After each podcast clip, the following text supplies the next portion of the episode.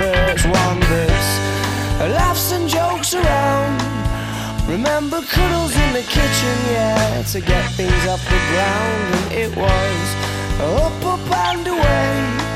Oh, but it's really hard to remember that on a day like today when you're all argumentative and you've got the face on. Hola, hola, hola, ¿qué tal? Bienvenidos a un nuevo programa del Sprint. Ya estamos aquí de vuelta en la sintonía del 89.1 de la FM, en la emisora del deporte, en Sport Direct Radio.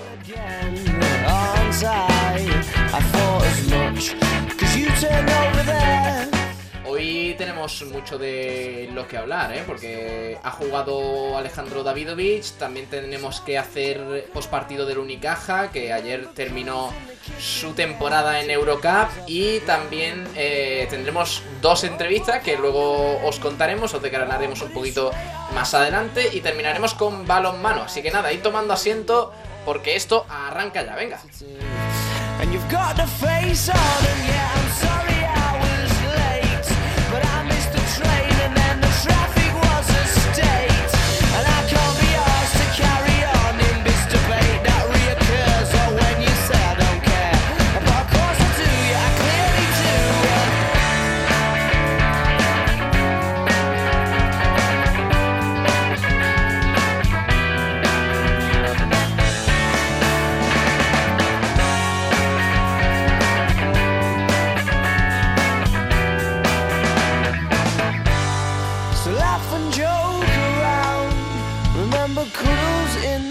Kitchen, yeah, to get things off the ground. And it was up, up and away.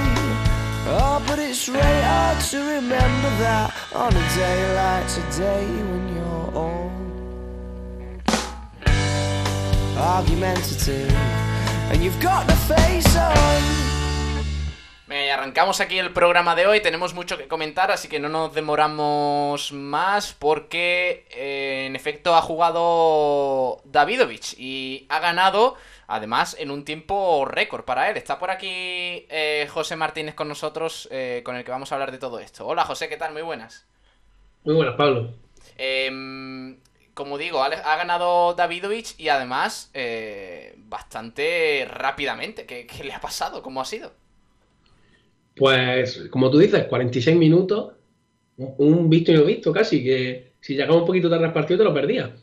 Porque David hoy jugó un partido impecable, no hay otra palabra que lo describa, además también, también es cierto que el rival con el que jugaba era peligroso, pero tiene un ranking mucho más bajo, pero David Ovid no se, no se amedrentó ni mucho menos, ni que se jugaba un tenis más tranquilo y, lo he dicho, 46 minutos. Muy sorprendente este resultado. Pues en efecto, victoria de Davidovich, eh, la victoria más rápida de su carrera, eh, exactamente, con un resultado de 6-2, 6-0 frente a Petros Si- Sisipas en solo 46 minutos, como ha dicho José, en este eh, torneo en el que, bueno, pues el, tenista rinconero sigue avanzando. ¿Quién- ¿A quién se enfrenta en, en la siguiente ronda? En la siguiente ronda juega contra el francés Rinderknecht, que es un tenista proveniente de, de la clasificación, de las previas rondas previas.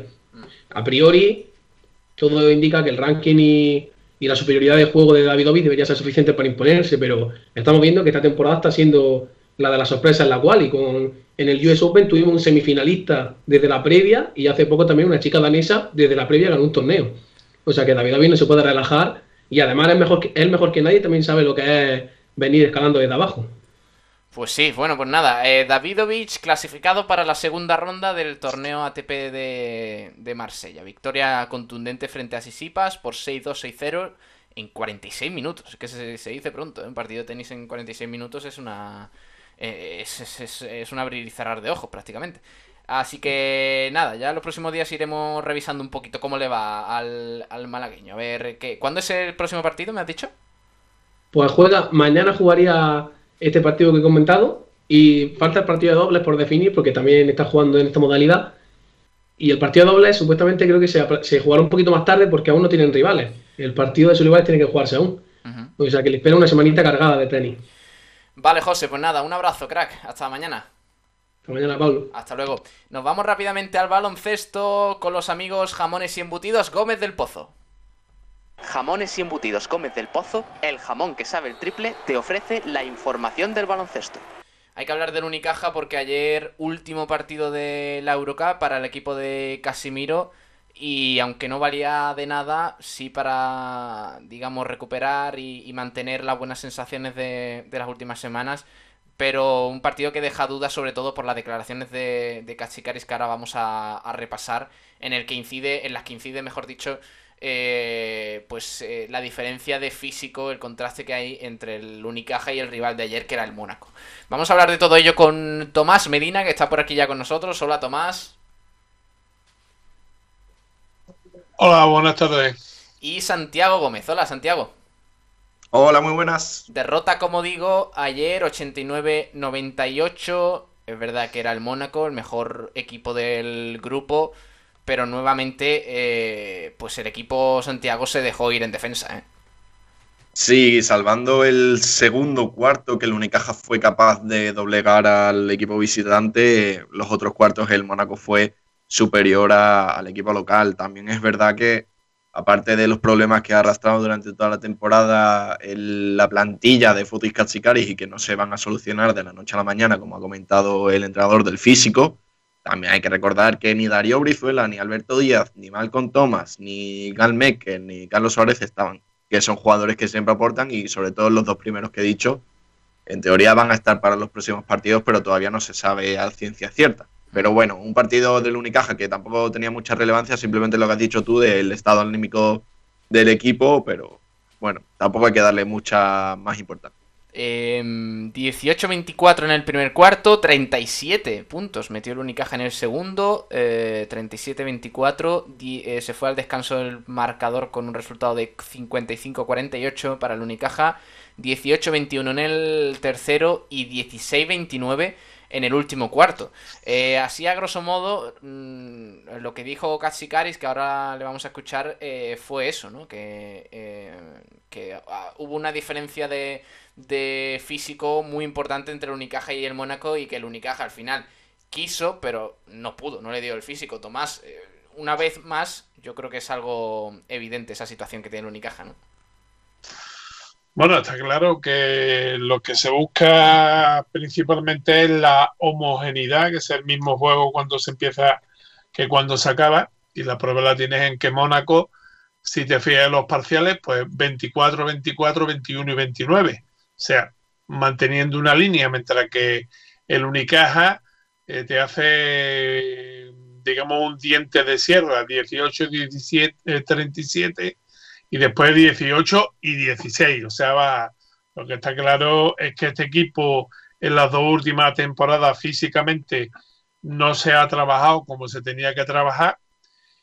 Y yo personalmente, no sé, a lo mejor estoy equivocado y, me corren a gorrazo después, pero yo creo que una de las principales consecuencias de todas las lesiones musculares que ha tenido que han tenido los jugadores del equipo en gran parte puede estar precisamente basada en esto, en, la, en el poco físico y en lo poco que se ha entrenado físicamente eh, los jugadores, porque hay muchos problemas que, hombre, que se te rompa un hueso de una mano porque te den un manotazo como le ha pasado a Mekel, pues bueno, pues lógicamente hasta cierto punto normal. Que pises mal o pises a un, a un compañero o a un contrario y te hagas un esguince de tobillo, pues también es una cosa que, bueno, pues que normalmente es impredecible, es, digamos, accidental. Pero ya las roturas de fibras, por ejemplo, y algunas cosas de estas que se hacen por sobreesfuerzo, eh, lógicamente, si no se está preparado al 100% físicamente, se nota muchísimo eh, eh, estos problemas mm. de, de musculatura y de lesiones musculares. Y yo creo que ahí, bueno, pues me imagino que estarán poniendo los medios y los métodos para solucionarlo, porque si no vamos a tener un gran problema no solo ahora, sino en, la, en las próximas temporadas con un equipo que, que, que mm, no llega fresco a los finales de los partidos.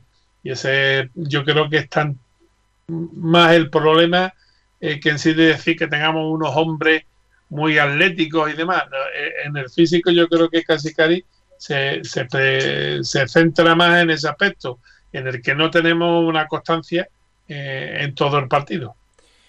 Eh, además, eh, a mí me gustaría incidir en una cosa, porque al final al cabo eh, los datos dicen mucho, ¿no? De, un equipo.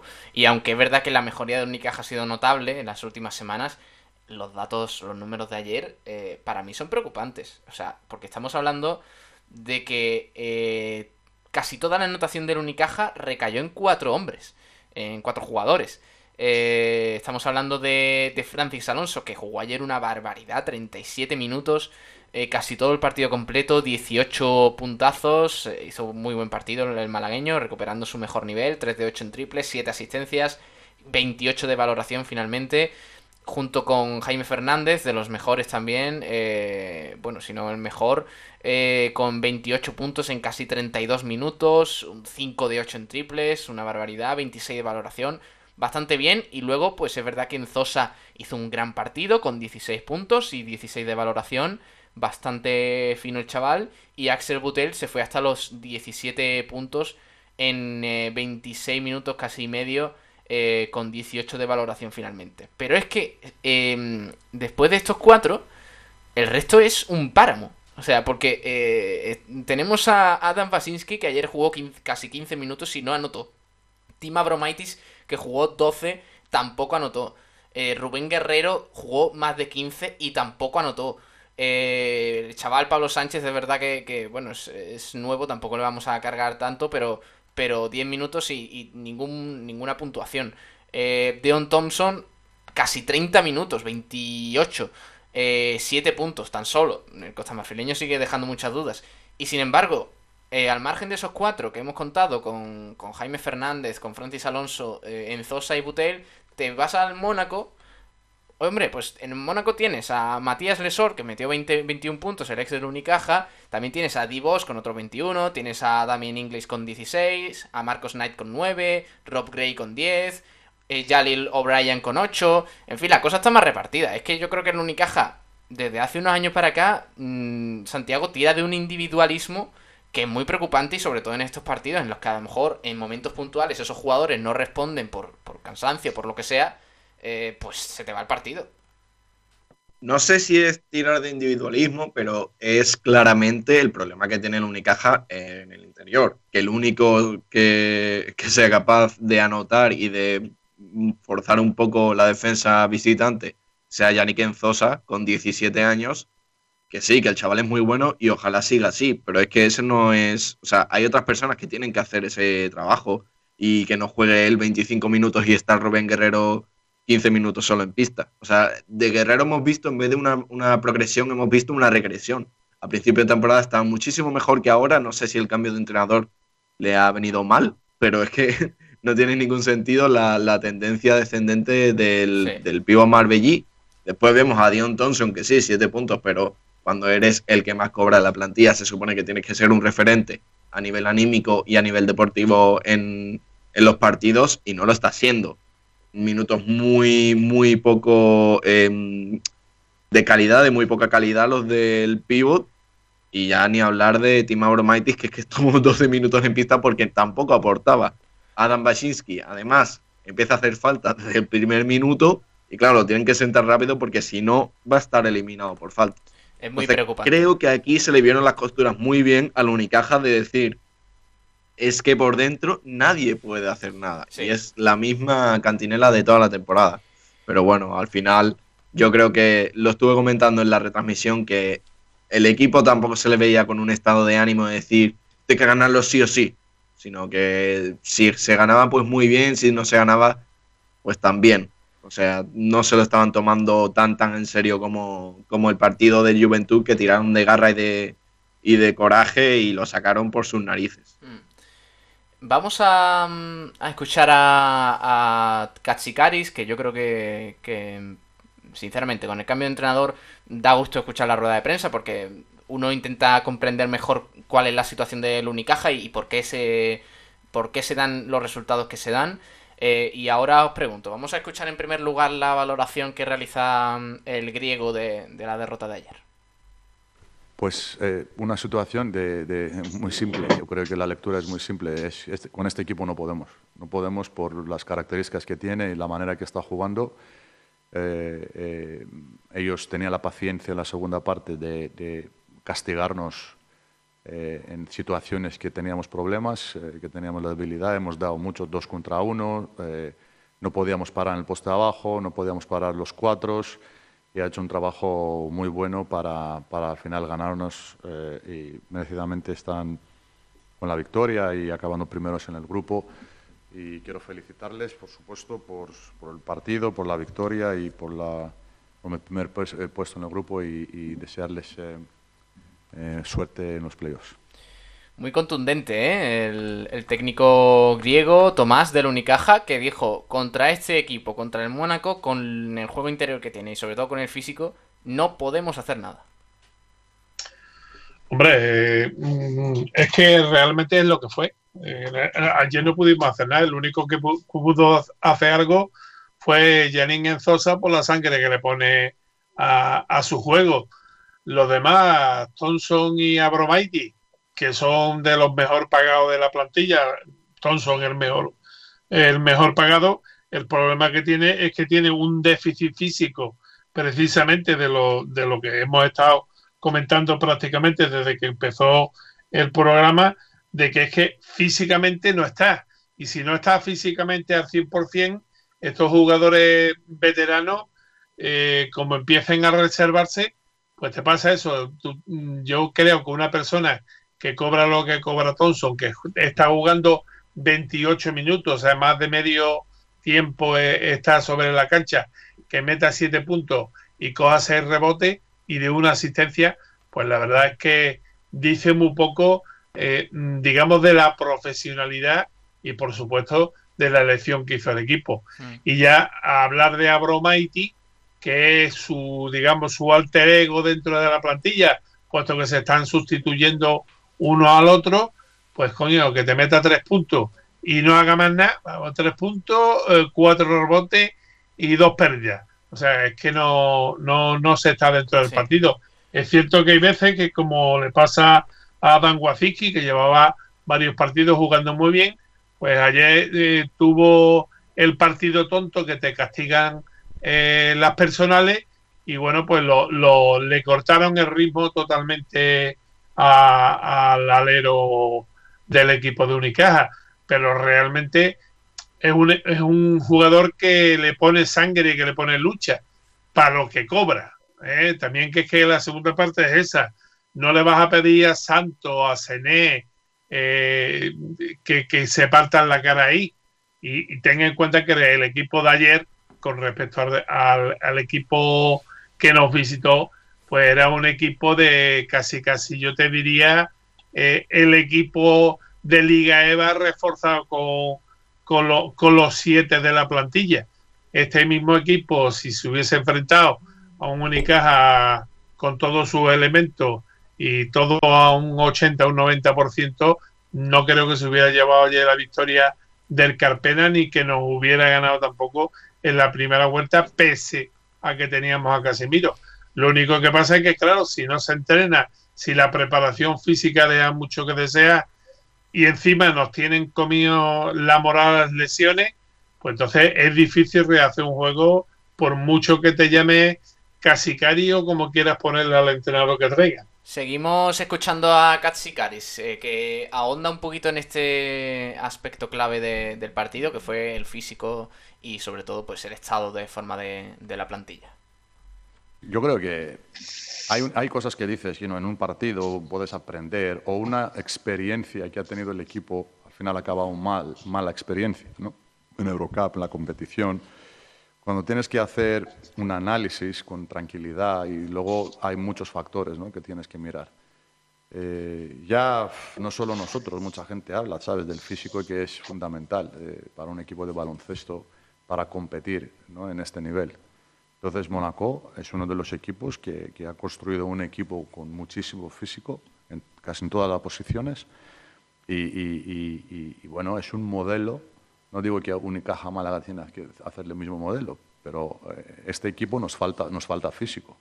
Y no es que lo digo yo, lo digo cualquiera que, que, puede ver nuestro equipo.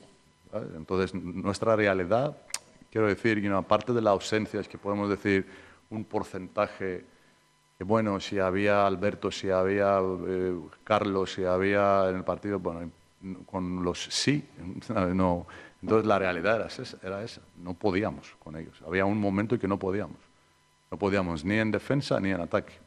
Y todo esto por el físico y todo esto, por supuesto, que tienen unos jugadores con una capacidad de castigarte, son muy verticales, muy fuertes y, y, bueno, eh, entonces para la temporada que viene, a ver, que tenemos estos meses ahora y luego hay tiempo para pensar, pero es una de las partes, yo creo, fundamentales, ¿no? Para, si quieres competir y llegar lejos en una competición europea, incluso en ACB, el físico es uno de los, de los elementos, de los factores, como podemos decir, más, importantes, ¿no? Pues eso, lo que decía Cachicaris, el físico es uno de los aspectos del juego más importantes eh, y el ACB también aunque sea quizás un juego más elaborado y todo eso, eh, también, eh, también es importante.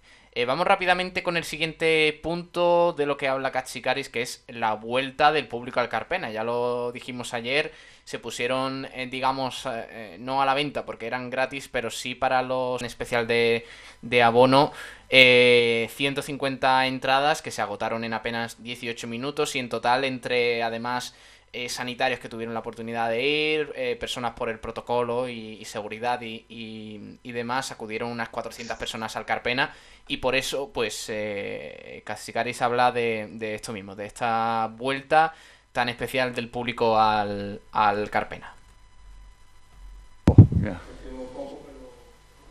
La verdad se nota y muy extraño, ¿no? Al final unos aplausos, un poco ruido. Eh, um, en la grada y le echamos mucho de menos, por supuesto, mucho de menos.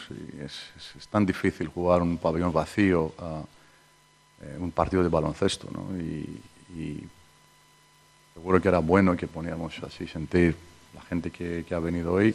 Lástima que no podíamos ganar el partido, dar una alegría, pero, pero por supuesto esperamos todos con muchas ganas que llegue el momento para que vuelva el público en la, carpena. y espero que sí pero y necesitamos la gente. Ya vamos muy justitos, hemos jugado esos partidos. Jaime muchos minutos y ha hecho todo lo que ha podido y, Francis ha jugado 37 minutos hoy. Seguro que necesitamos la gente y espero que recuperamos la gente para, para el sábado. Le veo mm, cabizbajo, Santiago, a Katsikaris porque sobre este tema mm, lo dice claramente también. Vamos muy justos. y hoy, por ejemplo, ha jugado, bueno, en este caso ayer, eh, Francis Alonso ha jugado 37 minutos y es un ritmo que, ningún jugador puede soportar, ¿no? Bueno, es que jugar 37 minutos significa descansar 3 o incluso menos eh, de tiempo de juego. Es una absoluta locura. Jaime Fernández en, los últimos dos partidos que han sido de Eurocup promedia 32 minutos, 31 altos por partido. Francis Alonso, pues en el anterior contra el Juventud jugó 21, ayer jugó 37, o sea que también está ahí bastante cerca de los 30 minutos, que es una absoluta barbaridad estando en la época que estamos de, temporada, que ya los jugadores empiezan a sentir un poco el cansancio en las piernas, aunque tuvieron esa, ese parón por las ventanas FIBAS, es que los dos jugadores fueron a, Polonia a disputar los partidos con España. Entonces, claro, al final es un factor muy importante que no puedes cargar de minutos como le están cargando, que es una salvajada a estos dos jugadores. Y un dato muy importante, el Unicaja recogió 18, 16 rebotes en su aro, mientras que el Mónaco le robó 11. O sea, es un porcentaje bastante alto. Si tú generas, se generan 27 rebotes en tu, en tu aro, tienes que coger absolutamente, obligatoriamente, más del 60% de, de los rebotes, porque es que si no, das muchísimas segundas oportunidades y ahí es donde se notó más la falta de físico de la Unicaja a la hora de poder cerrar y de estar atentos a los rebotes. Pues nada, termina la Eurocup para el Unicaja. Siguiente eh, partido este sábado a partir de las 9 menos cuarto en el Carpena otra vez frente al Herbalife Gran Canaria. Partido muy importante ya para centrarse en la Liga Endesa y, meterse en los ocho primeros puestos que dan acceso a esa, a esa fase final del campeonato liguero, de la Liga Endesa y también eh, con las miradas puestas en el martes, que, será el partido aplazado eh, frente al Barça en el Palau el martes a las ocho y media. O sea que se vienen dos partidos ahí muy importantes y, vamos a estar muy atentos, lo vamos a vivir aquí en Sport Direct Radio. Tomás, ¿algo que añadir? Hombre, yo a mí me gustaría añadir sobre lo que habéis dicho antes, que es que eh, no es que sean muchos o pocos minutos los que juegan, es el sistema de juego que hay actualmente implantado. Porque recordemos que aquí tenemos el récord con, con Fede Ramiro, ¿verdad? Eh, cuando estaba el antiguo caja de ronda, en el que acabó una temporada con más minutos que minutos de, había eh, por jornadas, ¿no? Promedio cada, 40, tiene 40 minutos, él creo que acabó la temporada con 44 o 45, porque es que lo jugaba todo. El tema es que ahora, pues, el juego es totalmente distinto al que se hacía entonces, es un juego más explosivo, y entonces, lógicamente, los jugadores se, se cansan más, ¿no? Y después, sobre lo que me comenta, lo que me has pedido, pues sí, te, te puedo decir que, mm, bueno, tenemos dos partidos del Unicaja próximo el del próximo fin de, semana contra el Herbalife Gran Canaria y ese que habéis comentado del, Barcelona, yo creo que el principal y fundamental es el del próximo fin de semana, que es el que nos va a seguir eh, metiendo dentro de los ocho primeros, porque el otro eh, siempre va a ser una raya en el agua y ojalá que no salga un partido tan bueno como el de Copa. Y decir también que hoy hay tres partidos, no nos olvidemos de que el baloncesto no para y que llevamos dos semanas entre partidos recuperados por el tema COVID y demás, ahora que parece que, empieza a calmarse un poquito la cosa, pues que, nos tiene toda la semana eh, en muchas competiciones doblando, ¿no?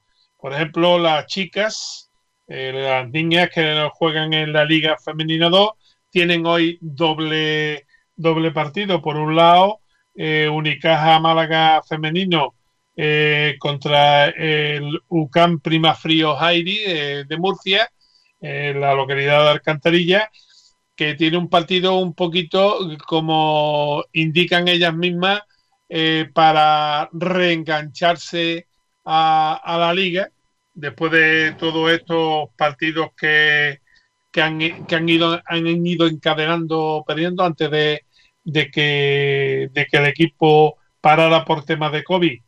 Iban con, con dos, dos derrotas solamente y después de la vuelta del COVID, pues nos han, nos han derrotado en siete ocasiones.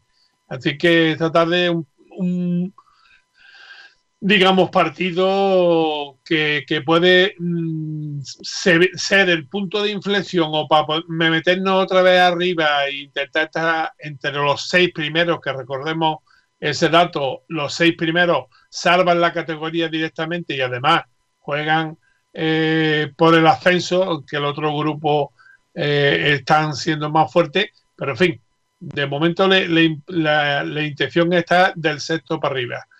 Y después, por otro lado, bueno, pues un partido también aplazado en el, anterior de la jornada 18 de Unicaja y el que va a disputar CAE Estepona a partir de las 8 y cuarto de la noche, pues de la jornada 16 y eh, juega ni más ni menos que contra el equipo más en forma de, la categoría del grupo, el Indasiet, eh, Insadiet, perdón, Leganés, que lleva 21 partidos disputados y 21 partidos ganados. O sea, no ha perdido ni un solo partido. Así que difícil compromiso mm. para la esteponera este, este, este día de hoy, vamos, en, eh, hoy miércoles cuando juegan. Y ojalá, ojalá sean las primeras en conseguir derrotar a, a las madrileñas. Y por último, decir que el Club Baloncesto Marbella, pues también tiene doblete este fin de semana y eh, mañana va a jugar aquí en el, en el Carlos Cabeza contra el Círculo Gijón Baloncesto, partido de la jornada 15 y que a partir de las 7 de la tarde van a estar. Los tres partidos los podremos ver a, base, a través de eh, la plataforma de FTV de, de la Federación Española de Baloncesto. Y bueno, pues ojalá disfrutemos y mañana podemos estar contando que hay tele victoria de los tres equipos malagueños en estos tres partidos. Esperemos que sí, ya lo hablamos mañana más tranquilamente. Un abrazo, Tomás, hasta luego. Venga, un abrazo y como siempre, con la mascarilla esta mañana. Hasta mañana. Eh, adiós, Santiago. Hasta mañana, Pablo. Hasta luego. Eh, despedimos aquí el baloncesto con los amigos de jamones embutidos. Eh, pues Gómez del Pozo, como no, sí que están, están riquísimos.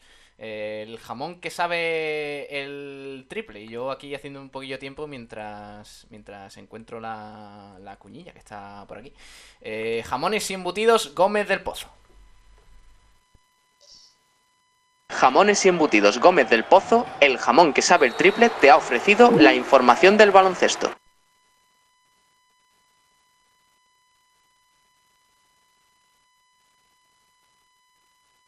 Los jamones embutidos Gómez del Pozo están listos para ti. Te están esperando con el mejor sabor, con todo el aroma y calidad que nos caracteriza. 50 años dedicados a ofrecer la mayor selección en nuestros productos. Hemos aunado la tradición y el buen hacer de los artesanos y la vanguardia de las nuevas tecnologías al servicio de la industria. Jamones, embutidos, quesos y aceites premium de oliva virgen extra. Entra en gómezdelpozo.es y conoce nuestros productos y ofertas. Gómez del Pozo, mete la pata de jamón, pero que sea Gómez del Pozo.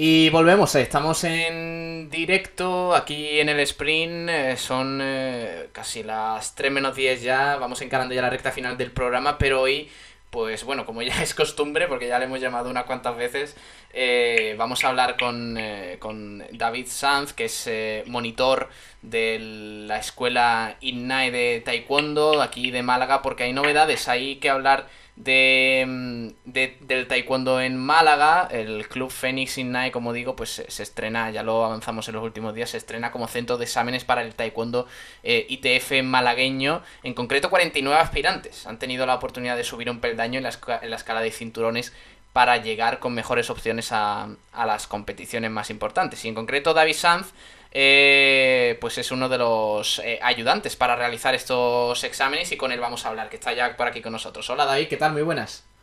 Hola, buenas tardes, ¿qué tal? Eh, cuéntanos un poquito en qué consisten estos exámenes, cuándo se realizan, eh, sobre todo cómo ves a, a los, eh, a los deportistas malagueños que se van a examinar para, para estas pruebas. Bueno, eh, los exámenes son los exámenes para subir de grado, para subir de cinturón, y normalmente se convocan al año. Eh, se van presentando indistintamente los, deportistas, se van moviendo que están preparados para subir de nivel, que ya han cumplido su... y optan a subir de grado. Y la verdad es que el nivel es muy bueno. En esta convocatoria que hicimos en Torremolinos, que es la primera vez que, que Torremolinos convoca mesa de examen propia, se examinaron 49 aspirantes y el resultado ha sido increíble. Aprobaron todos con unas buenas calificaciones y, y con, con muy buena actuación. Entiendo que dentro de, esa, de esos exámenes a lo mejor habrá distintos niveles, ¿no? Para cada deportista, porque además eh, hay que recordar que mm, de esos 49 aspirantes a- hay personas desde, desde los 5 años hasta los 21. Sí, eh, claro, los exámenes varían de nivel dependiendo de la edad y dependiendo del grado al que opten. En esta mesa de examen hubo varios grupos que se examinaron. Estuvimos todo el día realizando exámenes y, has dicho tú, niños desde 4 o 5 añitos con cinturones bajitos, cinturones blancos, amarillos, hasta mm, adultos con veintitantos años que optaban ya cinturones más altos. Mm. De hecho, en esta convocatoria ya hemos, hemos examinado a tres alumnos que han, que han optado y han sacado su cinturón rojo, que es el, la antesala del negro. Ajá.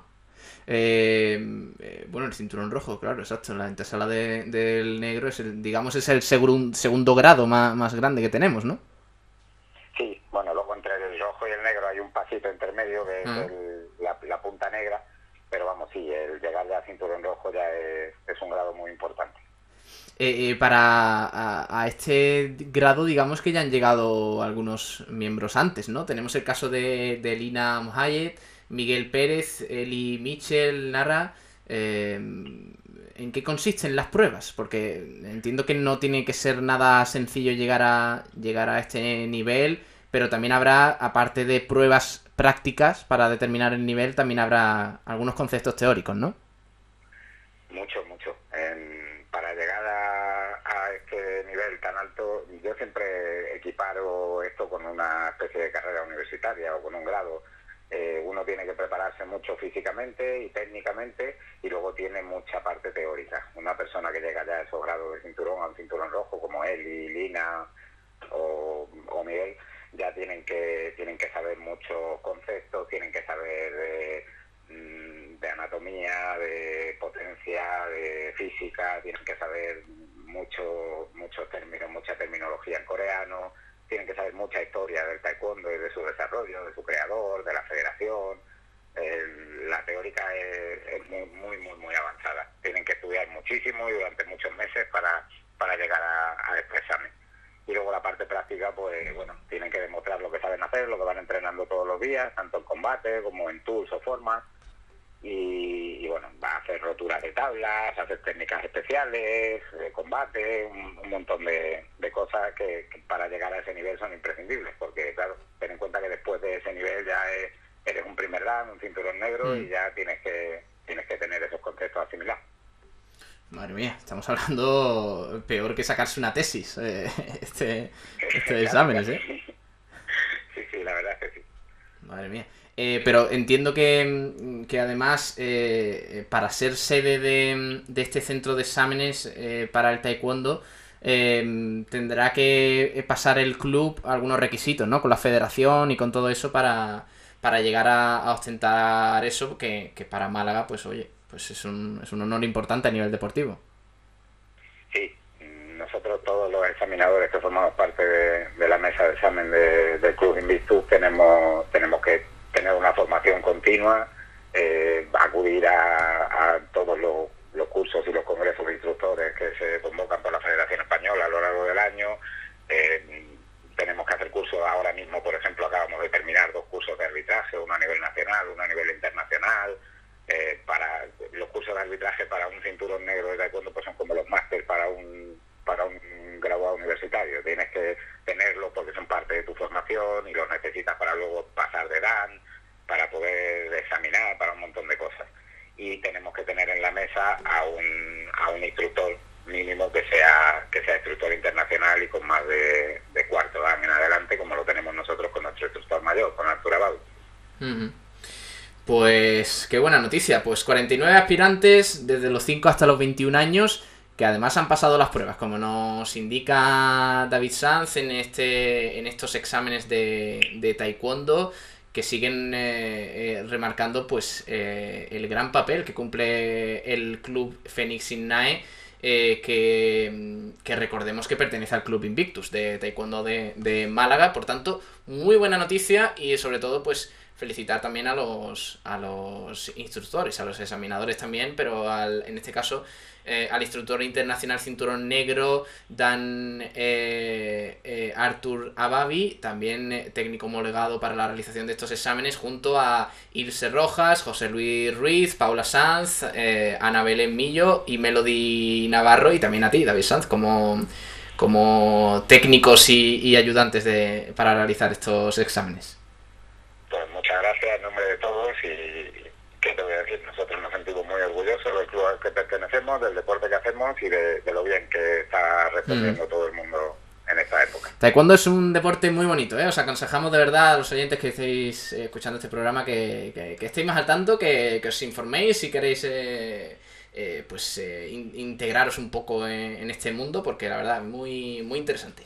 Eh, y ya informaremos de más cositas, que me comentan por ahí desde el club que ahí tenéis más cositas entre manos, pero ya más adelante eh, iremos informando de todo ello, que tenéis un buen equipo de comunicación también, nos consta y, la verdad que nos, lo hacéis llegar todo de, forma muy amable. Así que nada, David, te mando un fuerte abrazo y que vaya muy bien el resto de la temporada. Hasta luego. Un, abrazo para vosotros y muchas gracias. Hasta luego. Eh, pues nada, eso es lo que teníamos sobre, sobre los exámenes, que había que hablar un poquito de, de, este centro de exámenes, el Club Phoenix Innae, que pertenece a la escuela eh, Club Invictus, a este club malagueño de taekwondo que sigue avanzando y sigue dando grandes, grandes pasos en, esta, en este sentido. Eh, vamos ya a encarar la recta final del programa, últimos minutos, últimas, eh, últimos temas que tenemos que tocar, ponemos un poquito de música y ya pasamos al resto.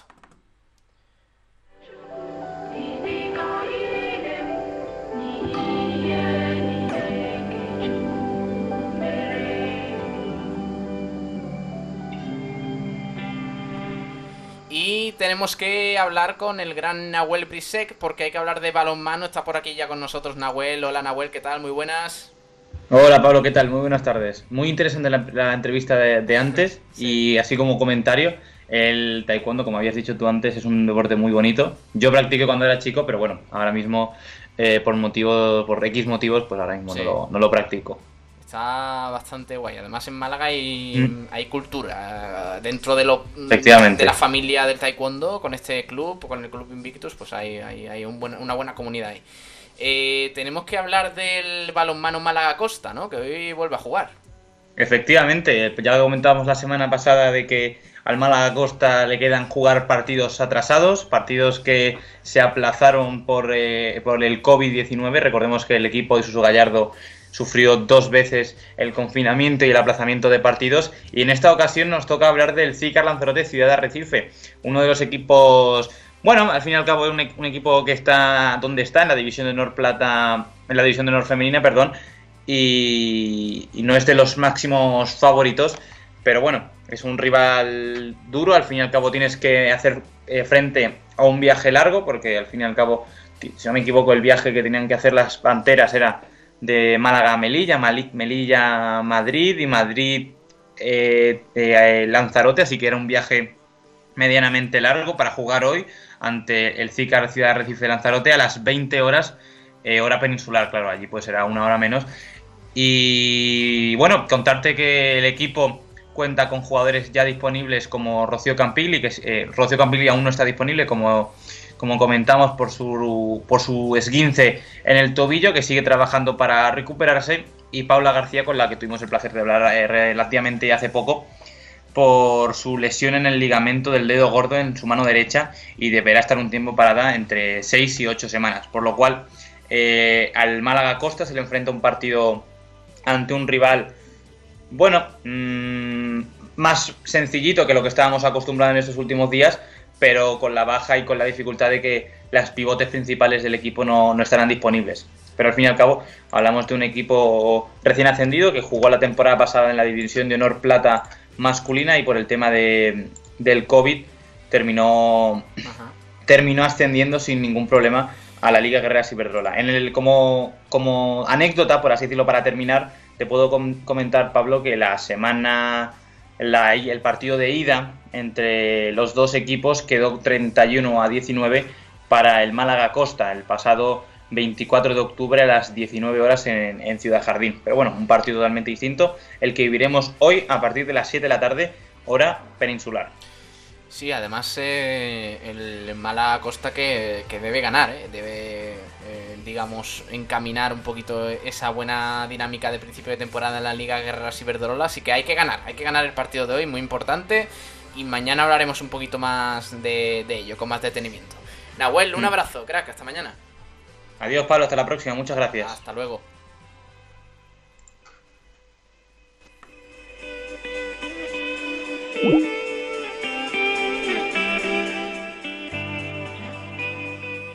Y nosotros lo vamos a dejar aquí. Eh, se nos quedan algunos temitas en el tintero, algunas cositas rápidas, pero mañana lo, tocamos más rápidamente, con más, con más tranquilidad, porque esto es el sprint. Estás escuchando Polideportivo Malagueño, aquí en la emisora del deporte en Sport Direct Radio. Un abrazo enorme. Ahora se quedan con el resto de la programación aquí de la casa. Hasta luego, adiós.